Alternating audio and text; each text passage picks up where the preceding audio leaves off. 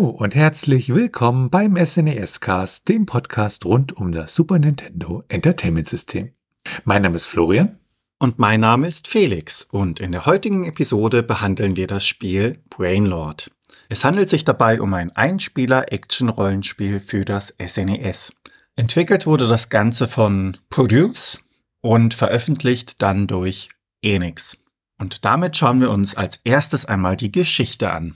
Ja, da haben wir einmal die Geschichte der Firma Produce bzw. Produce Co. Limited und das war eine japanische Spielefirma, die wurde am 6. April 1990 gegründet und zwar von Entwicklern der äh, bzw. von ehemaligen Entwicklern der Firma IRAM.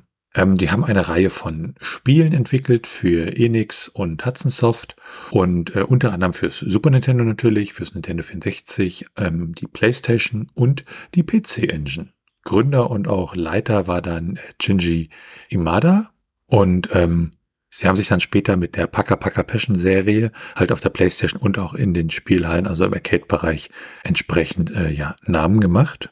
Und sie hatten dann so um die 40 Mitarbeiter zu ihren Hochzeiten. 2015 wurde dann der Geschäftsbetrieb endgültig eingestellt. Und zu ihren Spielen gehören unter anderem The Seventh Saga, Kaiju Senki, Mystic Arc, Paka Paka Passion, Paka Paka Passion 2, Super Bomberman, Super Bomberman 2 und auch besagtes Brainlord. Ja, Enix bzw. Enix, je nachdem wie man das aussprechen möchte, ist ein ja, japanischer Videogame-Publisher, kennt man sicherlich, relativ bekannt gewesen, vor allem für seine Dragon Quest-Serie, also diese Rollenspiele. Und die wurde am 22. September 1975 gegründet und der Name Enix spielt dabei auf ähm, den ersten digitalen Computer an, nämlich den ENIAC. Und ähm, ist dann auch so ein Kofferwort aus ENIAC und Phoenix, zusammen halt Enix. Und ähm, ja, das weiß man sicherlich, 2003 haben dann Enix und äh, Square eine Fusion durchgeführt und sind seitdem Square Enix. Zur Entwicklung des Spiels ist relativ wenig bis gar nichts wirklich bekannt. Es handelte sich ja bei Brainlord um einen Exklusivtitel, das heißt, den gab es wirklich nur für das Super Nintendo. Und wenn wir da mal auf das Team schauen, geplant wurde das Spiel von Shinji Imada, also auch dem Gründer von Produce. Für das Szenario verantwortlich äh, zeichnete sich Toshiyuki Suzuki, und ähm, für die Grafik beziehungsweise als Graphics Director fungierte Jon Kusaka und Map-Designer war Taeko Suzuki. Dann haben wir noch äh, ein paar Grafikdesigner und auch ein paar Programmierer, nämlich als Hauptprogrammierer fungierte Takeo Sumita und ähm, dann haben wir noch weiter Programmierer, nämlich Makoto Sakai und Toshiyuki Suzuki. Auch auf Enix-Seite gab es ein paar Leute, die ja mitgearbeitet haben, unter anderem der auszuführende Produzent Yukinobu Chida. Veröffentlicht wurde das Spiel schlussendlich in Japan am 29. Januar 1994 und in Nordamerika am 1. Oktober 1994. Und damit kommen wir dann zum Setting des Spiels. In der Welt, in der das Spiel spielt, gibt es noch Drachen und es geht dabei um den Helden Uemir. Dessen Vater war der letzte Drachenkrieger und wurde auf die Suche nach den letzten Drachen geschickt denn die Drachen haben das Dorf terrorisiert. Wie das allerdings so ist, kommt nicht jeder Krieger erfolgreich wieder zurück und in dem Fall ist es leider so gewesen, dass Wimirs Vater es nicht geschafft hat, zurückzukehren. Jahre später begibt sich dann Wimir auf seine eigene Reise, um herauszufinden, was mit seinem Vater damals geschehen ist. Dabei wird er insgesamt von vier Freunden begleitet welche ihn durch die insgesamt fünf zu bestreitenden Kerker begleiten. Und damit sind wir dann beim Gameplay angelangt. Startet man das Spiel, dann bekommt man zuerst einmal das Logo wie üblich von der Firma Enix zu sehen und landet anschließend direkt im Titelbildschirm mit den Auswahlmöglichkeiten fortsetzen, ein neues Spiel starten, ein bestehendes Spiel löschen bzw. kopieren und wenn man sich dazu entscheidet, ein neues Spiel zu starten, dann bekommt der Held, mit dem man spielen wird, erst einmal einen Namen. Hat man diesen ausgewählt, befindet man sich dann direkt im Spiel und bekommt die Geschichte, wie sie im Setting bereits beschrieben worden ist, als Intro-Sequenz zu sehen. Vater und Sohn unterhalten sich ein wenig. Der Vater verlässt anschließend das Haus und hier wird dann auch im Spiel direkt weitergemacht, denn es ist so eine Art Rückblick. Der Bildschirm wird kurz schwarz und man landet in der Jetztzeit. Man steht in einem Hotel und wird dort in ein Gespräch verwickelt, dass es inzwischen wieder Drachen gibt, beziehungsweise dass ein Drachen doch gesichtet worden ist. Hier lernt der Spieler die zukünftigen Gruppenmitglieder kennen, welche ihn durch das Spiel begleiten werden. Zuerst einmal ist da natürlich der Held an sich, Ulmir, Sohn des letzten Drachenkriegers und Verantwortlicher, die Aufgabe seines Vaters nun zu beenden. Er kann dabei mit beiden Fäusten kämpfen und, wenn er möchte, auch Magie einsetzen. Käschchen, eine junge, willensstarke Frau, die Tochter einer Hexe und eines Kriegers, begleitet ihn dabei. Durch die Tatsache, dass ihre Eltern doch sehr unterschiedlich waren, hat sie einzigartige Skills, von denen sie profitieren kann und sie ist Kopfgeldjägerin. Barnes, jemand aus den höheren Schichten der Gesellschaft, hat sich dazu entschlossen, mit 20 Jahren in einen Schrein zu gehen und ist seitdem ein, ja, spiritueller Mann, der durch ein Omen, welches ihm von den Sternen gebracht worden ist, dazu verleitet wird, die Drachen zu suchen und seine eigene Reise zu beginnen, was schlussendlich dazu führt, dass er auf die Gruppe trifft. Dann gibt es noch Rein, ein Kopfgeldjäger, der einer langen Tradition von anderen Kriegern entstammt und dieser folgt dem Sinn für Gerechtigkeit, der in ihm recht stark veranlagt ist, was dann dazu führt, dass er den Drachen, der gesehen worden ist und die Welt terrorisiert, besiegen möchte. Und als letztes in der Gruppe haben wir dann noch Ferris, eine ja, schweigsame Frau und eine starke Hexe, welche nur recht wenig Informationen über sich durchsickern lässt. Die genannten Gruppenmitglieder lernen sich dann in diesem Punkt des Intros kennen. Es wird darüber diskutiert, ob dieser Drachenangriff nun ein Scherz war oder ob es wirklich wieder real ist, dass Drachen durch die Welt ziehen denn es soll eine zerstörte Stadt im Westen geben und wenn man sich das Jobangebot durchliest, diesen Drachen zu besiegen und eine Belohnung deswegen zu erhalten, dann bekommt man dort im Beschreibungstext einen ersten Hinweis, wohin es denn gehen soll. So wird man in das Spiel hineingeleitet und nach und nach begegnet man so den unterschiedlichen Dungeons, durch die man sich durchkämpfen muss. Wenn man sich einmal das Bildschirmlayout näher anschaut, dann bemerkt man, dass es nur wenig Menüs gibt. Um genau zu sein, eigentlich nur ja, einen kleinen Menübalken, der sich am unteren Ende des Bildschirms befindet. Links unten in dieser Menüleiste sieht man den aktuell ausgewählten Zauberspruch. Rechts daneben wird die Energieleiste des Helden angezeigt und ganz rechts dann sieht man die Highscore, welche durch das Gold, das Gegner hinterlassen, erhöht wird. Im Spiel selbst macht man auch Gebrauch von diversen Menüs, unter anderem das Menü für seine Gegenstände. Hier hat man drei waagerechte Balken, in die das Ganze unterteilt ist, welche als Bank 1, 2 und 3 unterteilt werden. Die Gegenstände dort können dann jeweils zwischen den einzelnen Banken hin und her verschoben werden.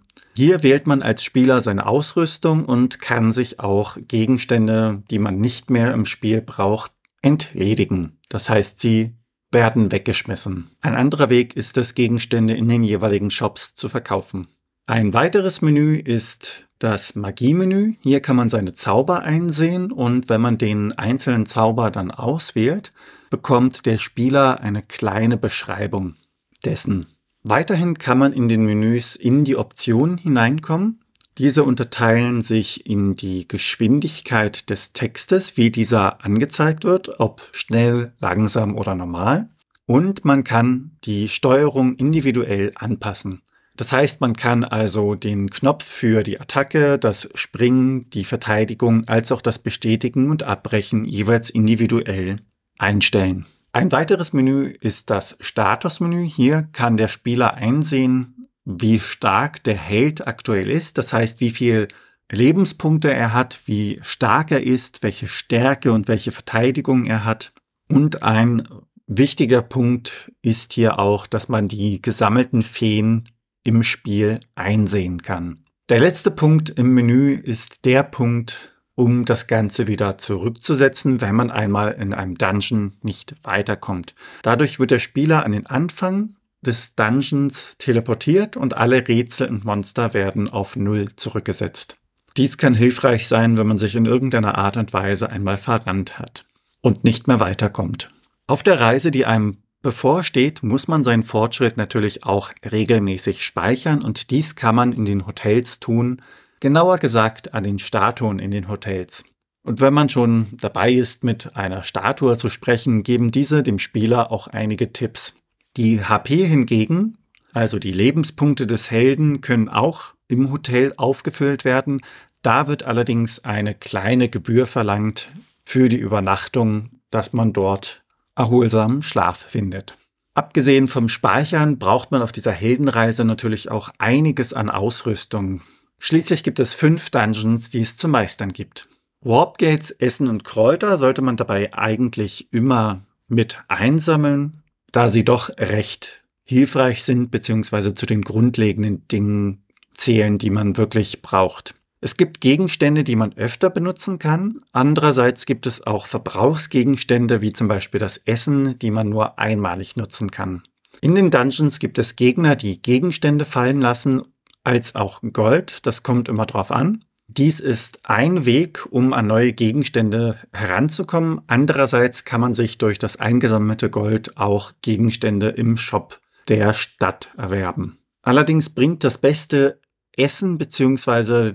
die besten Gegenstände nicht wirklich was, wenn man keinen guten Angriff bzw. keine gute Waffe hat. In dem Fall gibt es Schwerter, Äxte, Bögen bzw. Pfeile, Dreschflegel und Boomerangs als Auswahl. Jede Waffe hat seine Vor- und seine Nachteile. Man sollte hier verschiedenes sammeln und alles, was man nicht braucht, im Shop der Stadt verkaufen. Jetzt ist man zwar mit ja, Essen als auch einer Waffe ausgerüstet, allerdings fehlt hier natürlich noch ein kritisches Teil und zwar die Rüstung. Da gibt es nicht allzu viel Auswahl. Sollte man allerdings ein Schild haben, dann kann man mit diesem Schild blocken, um Schaden der Gegner zu reduzieren. Ein weiterer Aspekt des Spiels ist es, dass es neben Waffen und weltlicher Ausrüstung auch Magie gibt und zur Magie gehören die Feen. Diese Feen kann man sammeln und auch auswählen. Das heißt, der Spieler hat maximal zwei Feen, die einem sichtbar im Spiel begleiten. Sie fliegen dann um den Helden jeweils herum. Man kann die Feen sammeln. Die Feen haben ja unterschiedliche Eigenschaften und da man zwei Feen gleichzeitig mitführen kann, kann man diese Eigenschaften natürlich in unterschiedlicher Art miteinander kombinieren. Was die Feen angeht, jede Fee ist einzigartig. Eine Fee schießt Feuerbälle und je höher das Level dieser Fee, desto schneller und stärker werden die Feuerbälle. Es gibt eine Fee, die erhöht die Verteidigung des Helden und eine weitere Fee reanimiert den Helden, falls dessen HP einmal auf Null sinken sollten, verliert allerdings im Gegenzug ein eigenes Level. Eine weitere Fee erhöht die Angriffskraft des Helden und dann gibt es auch noch Angriffsfeen, die mit Gewittern den Gegnern einheizen oder auch Wasserbälle als Angriffsfähigkeit nutzen. Es gibt Feen, die ja Schaden der Gegner abfangen. Insbesondere ist dies hilfreich, wenn man von vielen Gegnern umzingelt ist. Andere Feen hingegen sind eher ja, funktionell, denn sie dienen als Lichtquelle in dunklen Arealen des Kerkers. Die letzte Fee, die man dann finden kann, füllt die Lebenspunkte des Helden ein wenig auf und je höher das Level, desto mehr Lebenspunkte bekommt man. Nicht nur der Held an sich levelt auf, sondern auch die jeweilige Fee, die der Held aktuell mit sich führt. Das heißt, die Fee, die ihn aktiv begleitet und umkreist. Alle weiteren Feen, die er eingesammelt hat, hingegen leveln so lange nicht auf, bis diese aktiv ausgewählt werden. Der Held ist nun mit einer Waffe, einer Rüstung, 13 Zaubersprüchen und einer Anzahl von Feen ausgerüstet, macht sich auf die Reise in den Dungeon und muss die Gegner besiegen. Allerdings steht ihm auf der Reise im wahrsten Sinne des Wortes oftmals eine verschlossene Tür im Weg, insgesamt sogar 48 Stück. Hier muss man dann als Spieler den richtigen Schlüssel finden, um voranzukommen. Der Hauptteil des Spiels dreht sich ja darum, diese Dungeons zu schaffen und unter anderem sind das der Turm des Lichts, die uralten Ruinen oder das Eisschloss. Diese Dungeons sind dabei recht groß und es gibt neben diesen nur zwei Städte. Die Anfangsstadt heißt Arx und eine weitere Stadt nennt sich Toronto. Eine kleine Besonderheit ist dabei, dass es in Toronto eine Kampfarena gibt, in der der Spieler um Geld kämpfen kann oder auch auf andere Teilnehmer einfach Wetten abschließen kann. Grundsätzlich ist es so, dass der Spieler nicht Schritt für Schritt an das Spiel herangeführt wird, nach dem Motto, wir schalten jetzt Fähigkeit für Fähigkeit auf, sondern es steht von Anfang an eigentlich, was die Fähigkeiten angeht, alles im Raum. Interessant dabei ist, dass der Schild, den der Held mitführt, nur eine gewisse Anzahl an Schlägen aushalten kann, bevor dieser zerbricht. Es gibt auch interaktive Momente, in denen man Objekte wie zum Beispiel Steine teilweise verschieben muss, um gewisse Rätsel zu lösen. Und wie das so ist, man schafft im Normalfall natürlich nicht das Spiel von Anfang an bis zum Ende durchzuspielen, ohne einmal zu sterben. Sollte dies vorkommen, dann verliert man einen ja, Teil seines Goldes, der dafür verwendet wird, um den Helden wiederzubeleben. Schlussendlich endet das Spiel endgültig, wenn man nicht mehr genug Gold hat, um sich wiederbeleben zu lassen. Es gibt im Spiel Rätsel bzw. Puzzles, die man lösen muss und das Spiel gibt dabei zwar Tipps, diese sind allerdings teilweise, naja, vage gehalten und das kann mitunter recht frustrierend sein. Die Dungeons an sich sind ja auch recht groß, da sich der größte Teil des Spiels auch in ihnen von der Zeit her abspielt. Das kann dann in Momenten gipfeln, indem man einen Weg versucht zu finden, sich verirrt und dann einfach durch die Gegend läuft, um einen Orientierungspunkt im jeweiligen Dungeon zu finden. Das Ganze kann mitunter etwas frustrierend sein. Sollte man partout allerdings nicht weiterkommen, dann gibt es, wie erwähnt, die Funktion des Zurücksetzens und man kann den Dungeon erneut von vorne beginnen. Wenn man sich dann allen Dungeons erfolgreich gestellt hat, kommt man zu den Credits und man rettet sich einfach nach dem erfolgreichen Kampf gegen den Drachen aus der inzwischen zusammenstürzenden Umgebung. Es wird schwarz und die Namen der Beteiligten am Spiel laufen durchs Bild. Man hat den Eindruck, das sei es jetzt gewesen. Ein klein wenig kann sich da auch Enttäuschung ausbreiten, denn man hat stundenlang in diesem Spiel gesessen und das Einzige, was man in Anführungszeichen als Belohnung bekommt, ist ein schwarzer Bildschirm mit den Namen der Beteiligten. Allerdings, wer weiter dran bleibt, sieht dann, wie ein Grünstreifen eingeblendet wird, eine Art Wiese und plötzlich taucht ein Schattenumriss eines Drachens auf, der vorbeizieht. Die Kamera scrollt auf diesem Grünstreifen weiter und der verletzte Held liegt am Boden Anschließend wird es wieder schwarz und weitere Namen laufen durchs Bild. Wer dann noch ein wenig mehr Geduld hat, sieht dann eine weitere Szene. Der Hotelbesitzer dort wird gezeigt und geht an die Wand und meint, es gibt einen neuen Auftrag, es sei ein Bandit in der Stadt mit einer hohen Belohnung. Anschließend wendet er sich mit einem Satz an den Helden und meint, du hast einen neuen Job. Dieser kommt dann auch ins Bild und es entsteht ein kleines Gespräch mit der Gruppe, was darauf hinausläuft, dass der Zusammenhalt der Gruppe stark genug ist, dass sie auch dieses Abenteuer gemeinsam bestehen möchten. Damit kommen wir dann zur Steuerung des Spiels. Mit dem Digitalkreuz kann man sich bewegen oder in den Menüs die jeweiligen Punkte auswählen. Mit A springt man hoch, in Kombination mit dem Digitalkreuz kann man so weiter springen, also nicht nur senkrecht hochspringen, sondern auch einen Weitsprung machen. Oder man bricht die jeweilige Option ab in Gesprächen beziehungsweise im Menü.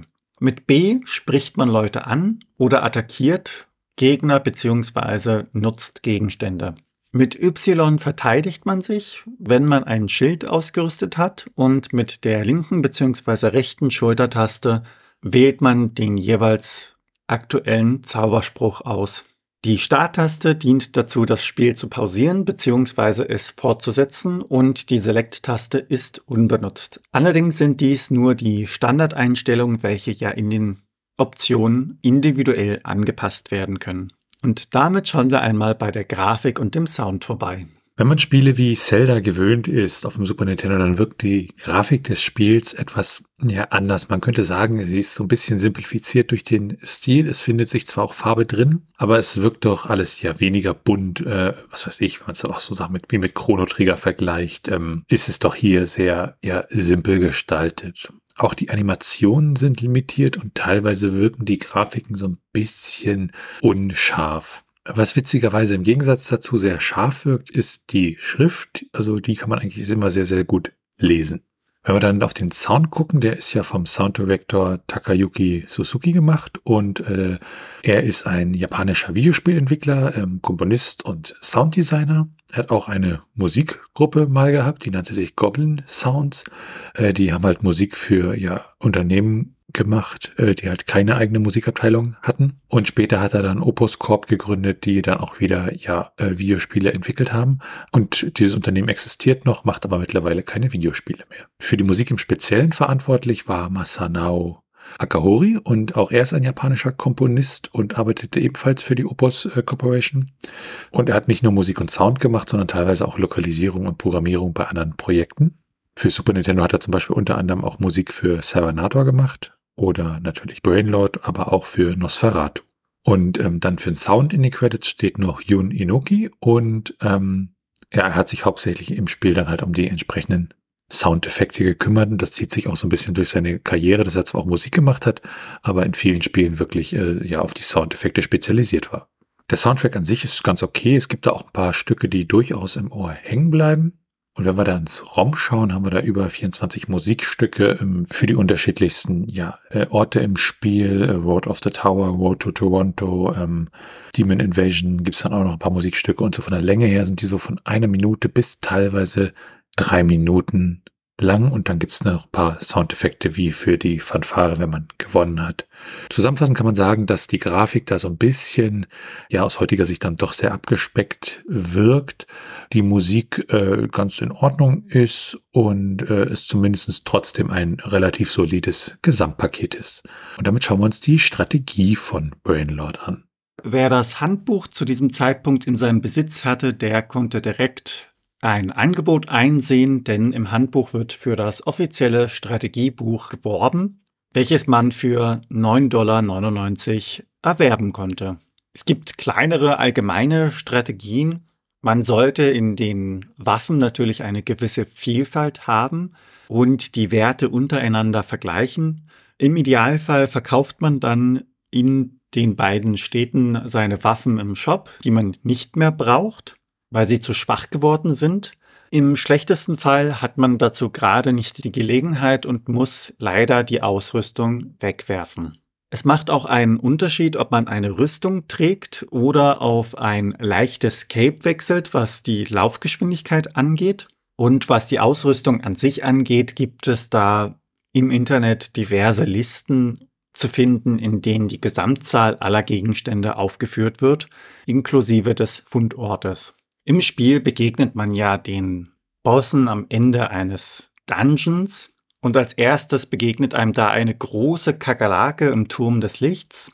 Diese spuckt kleinere Kakerlaken aus und diese bewegen sich dann über den Bildschirm und allein durch die Berührung nimmt man als Held Schaden. Man sollte sich dabei vom räumlichen innerhalb des mittleren Teppichs aufhalten Sobald man die Kakerlake dann einmal trifft, indem man kurze Zeit vorstürmt, angreift und dann wieder zurück zum Teppich geht, bewegt sie sich. Das heißt, man muss hier auch aufpassen, dass die Kakerlake und der Held nicht ihre Wege kreuzen. Grundsätzlich ist der erste Boss allerdings ein einfacher Boss und man kann den auf dem Boden wandernden Kakerlaken recht einfach ausweichen. Ein weiterer Boss ist der Riesenkäfer in den uralten Regionen. Er erschafft zwei graue Kugeln, die sich um ihn herum bewegen und versucht den Helden in sich hineinzusaugen. Dieser Endboss ist schon ein wenig schwerer als die Kakerlake unter der Bedingung, dass man keine Fernkampfwaffen hat, da man mit Nahkampfwaffen ihn angreifen muss, wenn sein Auge offen ist. Da es aber Ziel des Riesenkäfers ist, den Helden einzusaugen, ist hier der Nahkampf eher kontraproduktiv. Und der beste Tipp, den man geben kann, ist wirklich die Vielfalt der Waffen zu beachten. Das heißt, dass man immer mindestens ein Waffentyp jeder Art bei sich im Rucksack hat. Im Idealfall greift man hier sogar mit dem Bumerang an. Wenn der Riesenkäfer dann dazu ansetzt, den Helden einzusaugen, dann entkommt man am besten, indem man schnell wegspringt in die jeweils entgegengesetzte Richtung. Also nicht das Hochspringen, sondern wirklich den Weitsprung. Sollte dem Helden dabei eine Kugel zu nahe kommen, dann ist das kein Problem. Hier sollte man eher dem Einsaugen ausweichen statt der Kugel. Die Kugel verursacht wesentlich weniger Schaden. Ein weiterer Boss ist Ramos im Eisschloss und Ramos besteht im Grunde genommen aus drei Geistern, die dann den Helden angreifen. Es wird einiges an Rummel um Ramos gemacht. Er ist auch schwieriger, wenn man nicht weiß, wie man ihn strategisch besiegen kann. Für den Kampf braucht man den Zauberspruch, mit dem man die Gegner einfriert, denn das ist die einzige Möglichkeit, hier Schaden auszuteilen. Einfrieren nicht im Sinne von Eis, sondern einfrieren im Sinne von betäuben. Sobald die Geister oder einer von ihnen betäubt ist, kann man hingehen, egal ob Nahkampf oder auch Fernangriff und Schaden austeilen. Sobald der Effekt nachlassen sollte, sollte man bereit sein, erneut einen Zauberspruch wirken zu können und gegebenenfalls auch auszuweichen. Das Ganze wird natürlich durch den rutschigen Boden ein wenig erschwert, Allerdings gibt es auch dafür wieder Gegenstände, also die Spike-Schuhe, mit denen man in dem Fall keinerlei Probleme haben sollte, sich vernünftig über das Eis bewegen zu können. Hier ist es wirklich wichtig, diesen Zauberspruch zu haben. Im Idealfall natürlich auch die Schuhe. Allerdings ohne den Zauberspruch ist es mehr oder minder unmöglich, Ramos Schaden zuzufügen und dementsprechend ist der Ausgang des Kampfes bereits beschlossen, falls einem dieser Zauberspruch fehlen sollte. Und damit kommen wir dann zum Dämonenkönig im Platinschrein. Er greift den Helden mit seinem Schwanz an, bewegt sich dabei wahllos herum und wird schneller, sobald sein ja, Gesicht zerbrochen ist. Als wäre das nicht schon schwer genug, lässt er auch noch Löcher erscheinen auf der Karte und was die Strategie angeht, nun ja, zunächst kann man eh nur seinen Schwanz angreifen und dafür kann man den Morgenstern benutzen. Man sollte auf Distanz bleiben, sofern dies in den jeweiligen Gegebenheiten erforderlich ist. Sobald man es schafft, die Maske des Dämonenkönigs zu zerstören, muss man als Held aufpassen, denn der Dämonenkönig wird schneller und bewegt sich hektischer. Man greift also zuerst den Schwanz an und konzentriert sich dann auf sein Gesicht, so lange bis man dann anschließend auf den Körper losgehen kann. Es sind verschiedene Phasen des Bosses und man merkt das unter anderem daran, dass zwei seiner Beine sich in Monster verwandeln und den Helden versuchen anzugreifen. Diese sollte man abwehren, allerdings die Konzentration beim Angriff auf den Dämonenkönig belassen. Je schwächer die Fernkampfwaffe unter anderem ist oder je schwächer die Waffen an sich sind, desto länger dauert der Kampf natürlich. Und in diesem Kampf lässt es sich auch besser ausweichen, indem man hin und her springt. Und damit springen wir dann zu den Cheats und Glitches. Ja, da gibt es einen Glitch, dass man so XP-Orbs, die eigentlich nur eine sehr, sehr seltene Beute sein sollen, äh, niemals zweimal vom selben Gegner bekommt. Aber es gibt einen Gegner, der sie wirklich 100% der Zeit äh, fallen lässt an einem bestimmten Level und da kann man sich dann sehr viele von diesen Orbs holen. Wenn wir uns dann die Cheatcodes angucken, also ich kann ja praktisch im Emulator bestimmte Speicherstellen modifizieren, die dann immer einen Wert für zum Beispiel für die Energie setzen und das geht auch mit äh, so Modulen wie dem Pro Action Replay oder dem Game Genie und da gibt es dann entsprechende Codes für und für Brainlord gibt es da halt unter anderem Codes für, für maximale HP und dann gibt es noch eine ganze Menge an anderen äh, Codes, zum Beispiel, dass man bestimmte Schlüssel für bestimmte äh, ja, Räume dann an der Stelle einfach hat. Die Liste ist da wirklich sehr, sehr umfangreich. Damit kommen wir dann zu den Unterschieden und da ist es wirklich so, dass sich die US-Version von der japanischen Version ein bisschen unterscheidet. In der japanischen Version sind die Haare der Hauptfigur blau und in der US-Version wurden sie danach braun geändert. Ähm, farblich wurde auch das Enix-Logo geändert, was dann angezeigt wird. Das wurde von grün auf rosa geändert. Und ähm, in der japanischen Version gibt es dann auch eine zusätzliche Einstellung für den Sound, die auch in der US-Version entfernt wurde. Dann sind die Feinde in der US-Version ein bisschen stärker und dafür die äh, Stärke der Waffen, die wurde da wohl auch wiederum reduziert. Und ähm, ansonsten gab es noch so ein paar andere grafische Anpassungen, die sich dann teilweise auch auf Religionen beziehen. Und in der US-Version gibt es auch äh, im, im Eisschloss ein paar Modifikationen, dass der Boden dort vereist wurde und noch Löcher hinzugefügt wurden, in die man nicht hineinfallen darf. Und dann gibt's halt noch andere ja, Konfigurationseinstellungen, die sich dann teilweise unterscheiden ähm, zwischen US- und der japanischen Version. Auch was die Übersetzung äh, von Brainlord angeht, ist die englische Übersetzung da nicht ganz akkurat. Da wurden teilweise, vor allem am Beginn des Spiels, äh, teilweise Sachen miteinander vertauscht. Und das ganz grob zu den Unterschieden. Damit kommen wir dann zu den technischen Daten. Ähm, wir schauen uns immer das ROM an, die ROM-Größe, schauen, was in den internen ROM-Headern so drin steht. Und bei diesem ROM ist es ein 12 Mbit-ROM, das heißt 1,5 Megabyte.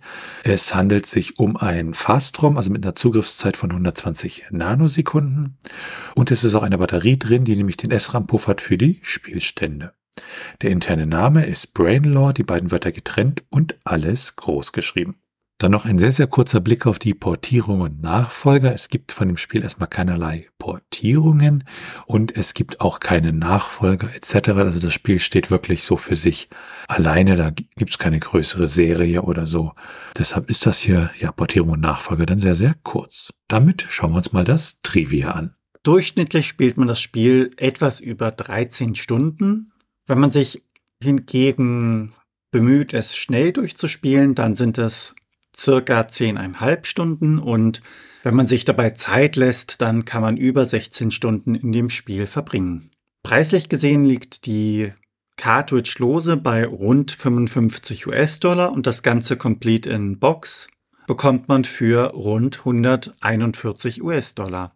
In Deutschland bekommt man die Cartridge lose für rund 50, 60 Euro, teilweise aufwärts. Das kommt darauf an, ob man die japanische Version oder die US-Version bekommt und das Ganze Complete in Box kostet hingegen schon etwas über 170 Euro.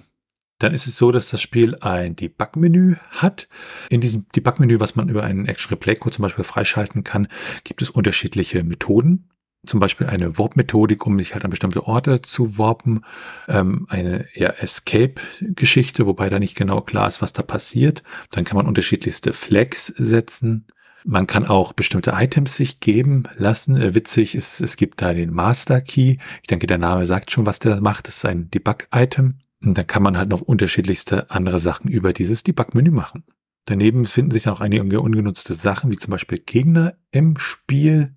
Beziehungsweise bei den Gegnern gibt es exakt einen ungenutzten Gegner, der im Spiel ist. Aber es gibt auch äh, ein paar ungenutzte Räume im Spiel, nämlich äh, zum Beispiel die Map 50 oder die Map 179, die dann teilweise nicht benutzt werden. Das gleiche gilt für Items wie zum Beispiel den Master Key, aber ähm, der eigentliche Code dafür, der wurde halt aus dem Spiel entfernt. Und es gibt auch einen Song, der äh, ja nicht im normalen Spiel auftaucht. Das ist der Song mit der ID 620. Und damit schauen wir uns dann die Horror-Hacks an zur allgemeinen Erklärung. ROM-Hacks sind ja Modifikationen des ROMs, äh, neue Strecken bei Super Mario Kart oder wir ändern die Sprite-Farbe oder auch so Sachen wie Übersetzung. Auch das sind ROM-Hacks. Und für Brainlord gibt es da zwei ROM-Hacks, nämlich zwei Übersetzungen. Einmal ins Italienische und einmal ins Portugiesische. Dann werfen wir einen Blick auf die Retro-Achievements. Achievements an sich kennen wir ja aus Plattformen wie Steam, wo ich halt, wenn ich irgendwelche Sachen in dem Spiel mache, dafür ein Achievement bekomme. Und ähm, bei diesem Projekt Retro Achievements geht es halt darum, diese Achievements auch auf Systeme wie der Super Nintendo zu bringen, über Emulatoren dann, die das halt unterstützen. Und da existieren 50 Achievements, unter anderem Pest Control, wenn man alle Mäuse auf dem Dachboden tötet. Dann das Achievement Ancient Tower, was man bekommt, wenn man den Tower of Light erreicht.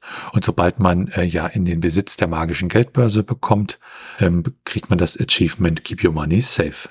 Damit kommen wir dann zu den Speedruns. Ähm, beim Speedruns geht es immer darum, das Spiel ja in möglichst schneller Zeit, auch manchmal unter Ausnutzung von Bugs, je nach Kategorie, durchzuspielen. Und hier liegt der erste Platz bei einer Stunde 55 Minuten und 33 Sekunden. Der zweite Platz bei einer Stunde 56 Minuten und 47 Sekunden und der dritte Platz weit abgeschlagen bei vier Stunden 16 Minuten und 42 Sekunden. Erreicht wurden diese Speedruns jeweils mit einem SNES-Emulator. Und gespielt wurde dabei jeweils die US-Version. Und damit werfen wir einen Blick auf das Handbuch von Brainlord. Das Handbuch begrüßt uns mit dem Cover und dort sieht man ein ja, Stück Felsbrocken, der über das Wasser schwebt und auf diesem Felsbrocken steht ein recht großes Schloss. Farblich ist das Ganze in lila, violett, ja, blau bis rottönen gehalten und im Hintergrund des Ganzen sieht man dann noch das Festland. Als Spieler werden einem die Helden, die Hintergrundgeschichte ein wenig näher gebracht und das geht über die ersten Schritte hinweg, über die Steuerung mit einer Erklärung der Menüs sowie ein paar Tipps. Am Ende gibt es dann noch eine Garantie für das Ganze und insgesamt ist das Handbuch doch recht bunt mit vielen Screenshots aus dem Spiel untermalt und an sich ausführlich gestaltet. Und damit schauen wir uns einmal die Bewertung näher an. Ja, da war eine Bewertung von der Consoles Plus ähm, aus dem April 1994. Die haben ja 84 von 100 Punkten vergeben und die haben gesagt, dass die Grafik sehr detailliert ist, der Soundtrack sehr gut, aber das Abenteuerspiel an sich insgesamt sehr traditionell ist. Die Videogames hat 82 von 100 Punkten vergeben und hat gesagt, wieder einmal hat Grafikgourmet Enix zugeschlagen. Ihr neuester Hit präsentiert sich optisch an einem überaus prächtigen Gewand. Es scheint, dass die Grafiker sich jedoch ein wenig übernommen haben. Die vielen isometrischen Pixelmalereien schlendern viel zu zähflüssig durch die CPU, sodass oftmals ein deftiger Datenstau auf dem Monitor entsteht. Besonders in heiklen Jump-and-Run-Situationen verlangsamt sich die Bewegung derart, dass ein vernünftiges Ansteuern nicht mehr möglich ist. Das verwundert mich doch ein wenig, da man von Enix Action-Rollenspiel eigentlich Besseres gewohnt ist. Abgesehen davon kann man das Spiel vom Aufbau her als durchaus gelungen bezeichnen. Knifflige Puzzles, reizvolle Rollenspielelemente und, und anspruchsvolle Action-Stages wurden in einem fast optimalen Verhältnis zusammengemixt, sodass unterm Strich ein ordentliches und unterhaltsames Abenteuer herauskommt. Die Game Pro hat vier von fünf Punkten vergeben im Oktober 1994, also sozusagen 80 Prozent, und hat gesagt, Real RPG players may dismiss this peripheral RPG as somewhat of a distraction. Out of it does have hit points, spells and weapons. Brainlord doesn't ask much of you, just some slugging and some solving. Electronic Games Monthly hat im September 1994 37 von 50 Punkten vergeben, das wären 74 Prozent, und hat gesagt, Another Action RPG Title from Enix. This one is more standard far with atmospheric music, huge levels and average graphics. This one strikes a nice balance between the action and the RPG elements and will probably have a wilder appeal. The story is a bit plodding at times, but veteran RPG players will catch on quickly and get hooked. Die Total aus Deutschland hat drei von sechs Punkten vergeben, also 60 Prozent, und hat im Jahr 1995 gesagt, die Kombination aus Action-Adventure und Knobelspiel mit Geschicklichkeitseinlagen begeistert zwar auf den ersten Blick, später nutzen sich die Elemente jedoch ab. Dazu kommen noch Ruckelgrafik und eine hakelige Steuerung, die für Frust sorgen. Schade drum. Da hätte man noch wesentlich mehr draus machen können. Und damit ist das auch die schlechteste zeitgenössische Bewertung, die wir da gefunden haben. Dann kommen wir zur Meinung. Also das Spiel an sich, das macht eigentlich Spaß. Es wirkt auch nicht überkomplex und der englische Text der US-Version ist gut zu verstehen. Ähm, ja, die Grafik, die ist so ein bisschen, ja, ich weiß nicht, warum die da manchen Bewertungen gelobt wurde. Also sie ist doch auch aus heutiger Sicht dann gesehen auch noch sehr, wenn man es mit anderen Super Nintendo-Spielen vergleicht, eher nicht so, aber man, man gruft sich da rein und seine, ja, hat seine Sehgewohnheiten dann relativ schnell daran angepasst. Cool wäre es natürlich, wenn es da vielleicht noch einen deutschen ROM-Hack für gäbe, also eine Übersetzung. Aber grundsätzlich kann ich es nur empfehlen, zumindestens in der US-Version. Die lässt sich dann auch äh, ja, relativ gut verstehen. Und äh, man hat da natürlich das Problem, sie ist dann doch ja relativ teuer und es ist halt ein Importmodul. Das heißt, ohne entsprechende Adapter oder so Sachen wie ein Super NT kann ich es halt ähm, ja auf einem normalen europäischen Super Nintendo in der Form nicht spielen. Aber wer dann sozusagen schon alles ja an europäischer RPG-Kost ähm, fertig hat, dem kann man das dann durchaus empfehlen. Wie fandest du das Spiel, Felix?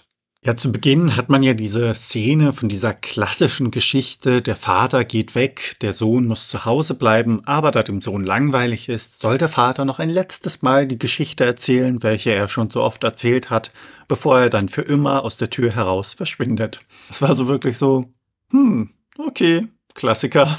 Man wusste einfach nicht, was einen so wirklich erwartet und dann ist man eigentlich direkt im Spiel. Die Musik hat mir gefallen, also ich finde, die passt ganz gut.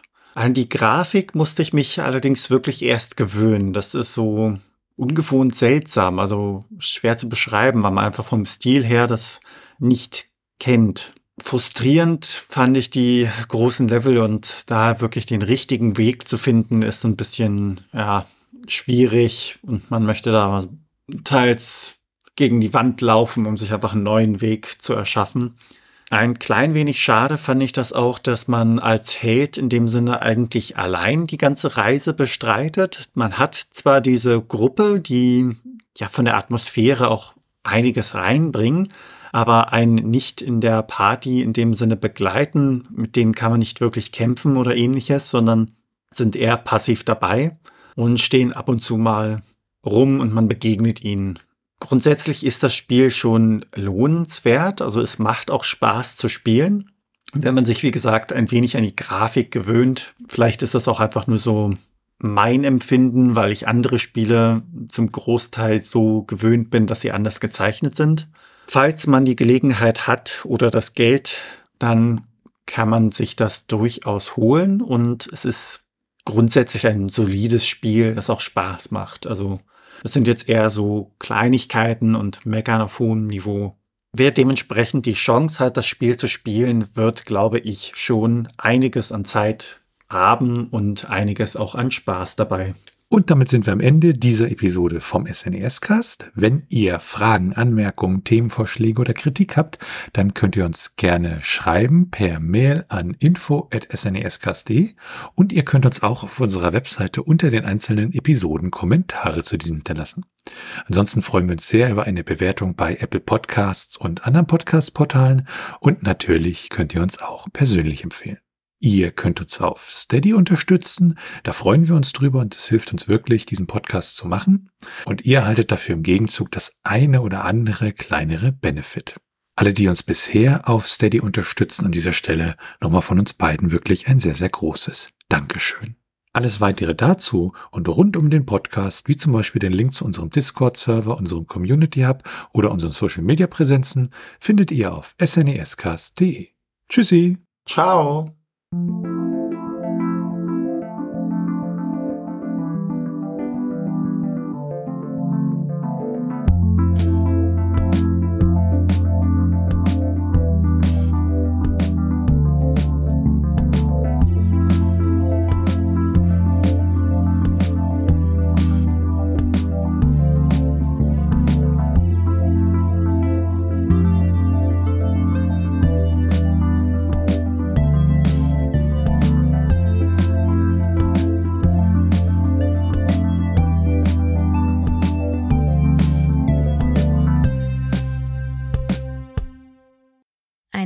Produktion von Tone Age. T1H.net